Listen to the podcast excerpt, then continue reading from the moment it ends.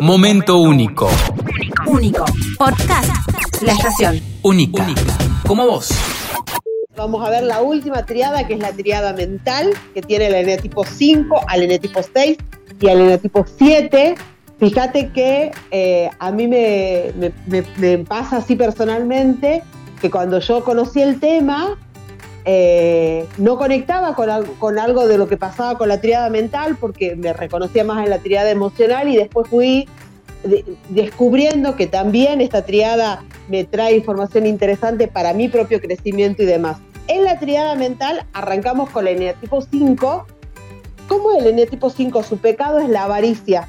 Pero esto no quiere decir de la avaricia de se guarda la plata, sino en realidad lo que hace es como ser muy cauteloso con sus emociones, le cuesta, de hecho, deflecta, se escapa de las situaciones que sean muy intensas emocionalmente hablando.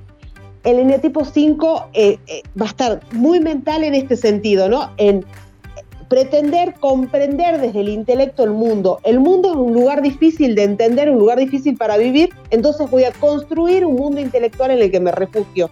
Eso hace que el eneatipo 5 se especialice en algo y desde ese especializarse pretenda vivir. Entonces, eh, a ver, te voy a poner así como ejemplos gráficos del eneatipo 5.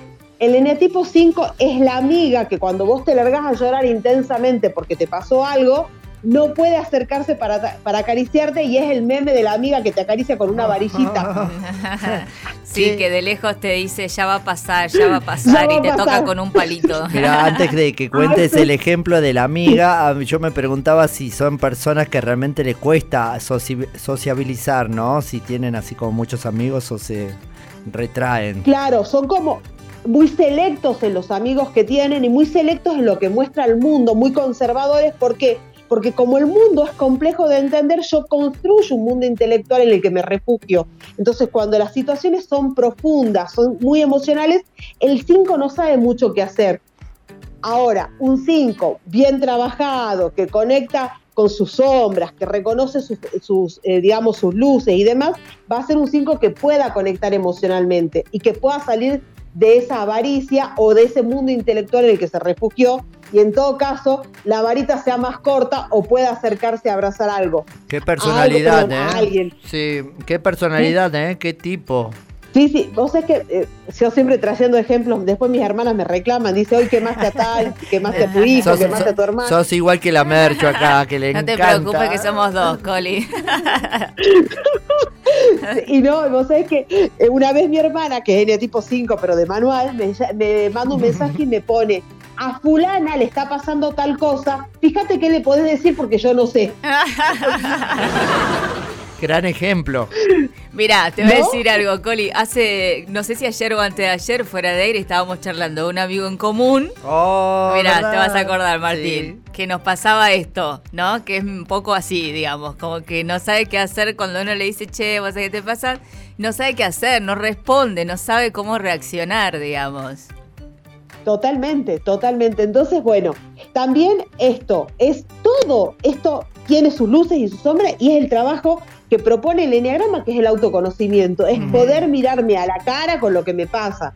¿No? Entonces, Sí. bueno, por ahí nos reímos y ponemos ejemplos de los que nos reímos, pero es básicamente para entender que esto no es una cosa intelectual que está allá en la biblioteca de los incunables del mundo, sino que realmente es una herramienta que ha bajado y, y que llega para todos y que ojalá, como decimos aquí, sea un espacio para Sí. que le haga ruido a alguien y lo pueda ir tomando. Y yo lo pensaba Ahora, con un amigo mío de, Sí. eh, que también me pasó de, en una charla y, y se lo decía para mí, ¿no? En punto de vista que él contaba algo que le estaba pasando de actitudes y formas, pero lo, lo contaba como, nada, me sorprendía porque digo, yo no pensé que él se había dado cuenta de que era así o que estaba fallando en eso, pero digo, si ya te diste cuenta, ya lo analizaste estás ahí, y ya es un gran paso. Entonces, Claro. está buenísimo. Totalmente. Está descubriendo claro. sus Sí, sí. sombras y ahí hay que empezar a trabajar.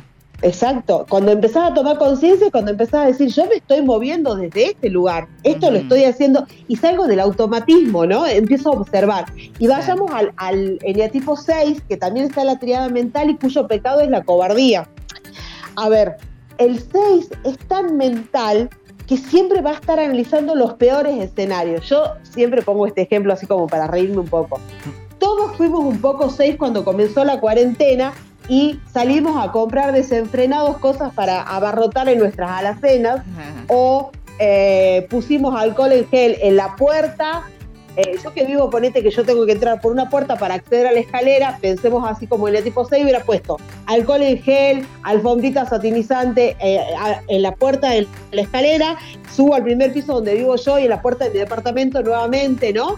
El Sí. N tipo 6 eh, se, se imagina los peores escenarios, es muy precavido, racional y organizado. ¿Y sabes qué hace? Se apega a todo lo que son las normas, las leyes. Eh, ¿Por qué? Porque dice, eso me da seguridad. Sí, Claro. sí, sí. Bueno, en, e- en ese, en ese caso, en esa situación, creo que entramos todos, fue generalizado, pero hay gente que lo vive día a día con todas las eh, situaciones que se le presentan en, en su semana, ¿no? Totalmente. Eh, es, es- es como muy de la tribu el 6 también, porque la tribu es la que le da seguridad, por eso es muy apegado a- al grupo, a las tribus, a, ¿no? a esta cuestión que, en la que puede construir su seguridad. Ahora, como decimos las sombras, también decimos las luces. Un eneatipo 6, muy mental, muy precavido, un gran organizador, un gran administrador, ¿no? Eh, es alguien que puede planificar eh, a corto, mediano y largo plazo, entonces eh, vos vas a ver que el 6 es como esta cuestión de la planificación, a ver cuántas cuotas me quedan de la tarjeta, termino de pagar esto y a tal mes ya voy a tener librado este, ¿no? Ojo, que hay un 6 que se vuelve contrafóbico, eh, deja de ser fóbico, se vuelve contrafóbico y, y te vas a encontrar con un 6 que en, en plena recesión o, o- o periodo de, de subocupación o periodo de desocupación eh, y demás, te va a decir, ¿sabes qué? Acabo de dejar mi trabajo porque me di cuenta que me estaba alienando. Le- Y vos decís, en este momento decidiste renunciar. Sí, sí, porque quiero conectar con otras cosas. Se pasa de ser fóbico a contrafóbico. Claro. Es, eh, a mí me genera mucha admiración el eneatipo 6. Claro, pro, pro y contras, ¿no? Con el que está analizando todo el tiempo y viendo y coordinando y, sobre todo eso. Sí, eh, tengo dos, dos personas muy queridas en el tipo 6 y a mí me generan mucha admiración este movimiento en el que están todo el tiempo. Eh, y vuelvo a repetir, si vamos a sus luces, grandes administradores, grandes planificadores que, que realmente aportan mucho en los grupos de trabajo y demás.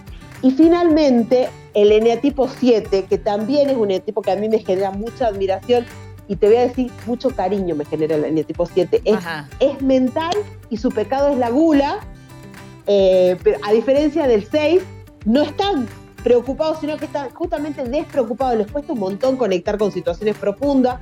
Ellos siempre quieren mostrarse alegres, optimistas, eh, y, y siempre están buscando proyectarse hacia el futuro, no desde el temor, sino desde la búsqueda de lo más intenso. Son hedonistas por excelencia, buscan la búsqueda del placer. Eh, entonces el eneatipo 7 es el que siempre está pensando que, qué vamos a hacer las vacaciones y qué vamos a hacer el fin de semana largo y, y- y no conecto en profundidad con situaciones emocionales que me puedan sensibilizar o que me puedan incomodar. No Ay. como el 5, que lo, lo incomoda lo emocional, es no conecto con aquello que me duela, no conecto con Claro. aquello que me genere alguna incomodidad. Sí, yo sé que me vas a retar, pero acabo de entender a un amigo con lo que acabas de decir del 7. eh, lo acabo de entender, porque no lo entendía. Y lo acabo de Ahí entender. está. Totalmente, ¿no? Vos es que yo digo que el 7 es que el que se está tirando por la tirolesa, pero ya mientras va en la tirolesa está pensando que cuando llegue a la base se va a comer un helado con Sí. chispas de chocolate y caramelo, no sé de qué cosa, para, y ya lo está disfrutando de antemano. Sí. Sí, pero sobre todo lo que acabas de decir, de que por ahí vos vas eh, y, y estás contándole algo, alguna situación donde necesitas un punto de vista, donde necesitas que te escuche, que te diga algo, y hiciste una pausa y te dice, che, el próximo fin de largo podemos irnos, y vos decís, hola, Oh, hola. Pará, pará, aguantá. Mira, Claro, me acabas de ayudarlo a entenderlo, porque no lo entendía. Vos un amigo, un amigo, che, pobres nuestros amigos, pero un amigo un día me, me- me dice en una situación así como muy, muy compleja, Sí. Eh, vos sabés que mi hermana me llamó para decirme esto de mi papá, tal cosa, Sí. y a- era una situación que él medio como es como, che, reacciona, esto está pasando con nuestro padre, Claro. ¿viste? Sí, sí. Eh, para, eh, para llevarlo al 7 a la profundidad de la conversación, a la profundidad de la emoción, es como vos decís, che, para un poco, te Claro. estoy hablando de esto que hoy es grave o que hoy es complicado. Sí. Sí, sí, total. Bueno, mira, acá hay alguien que levanta la mano y dice, yo soy muy seis, pensé que estaba medio loca y ahora lo veo como positivo, dice por acá. Y otra persona que dice, Dios, mi hijo es el 7, me come la cabeza, dice. Y, y siempre voy a, voy a recurrir nuevamente a esta figura, desde la responsabilidad. Es decir, sí, cuando estoy conociendo la herramienta, puedo jugar a esto de etiquetar al otro y de etiquetarme a mí, sin que esto se convierta en un definitivo, sin que esto se convierta en un diagnóstico, ¿no? Eh, y que vos decís, Martín, repasarlos en el podcast, y sea conmigo, sea con la persona que decidan hacerlo, adentrarse en este mundo del enneagrama desde la responsabilidad, porque el enneagrama se vive, se usa, pero fundamentalmente y fundamentalmente se estudia responsablemente. Momento único. Único. Podcast. La estación. Única. Como vos.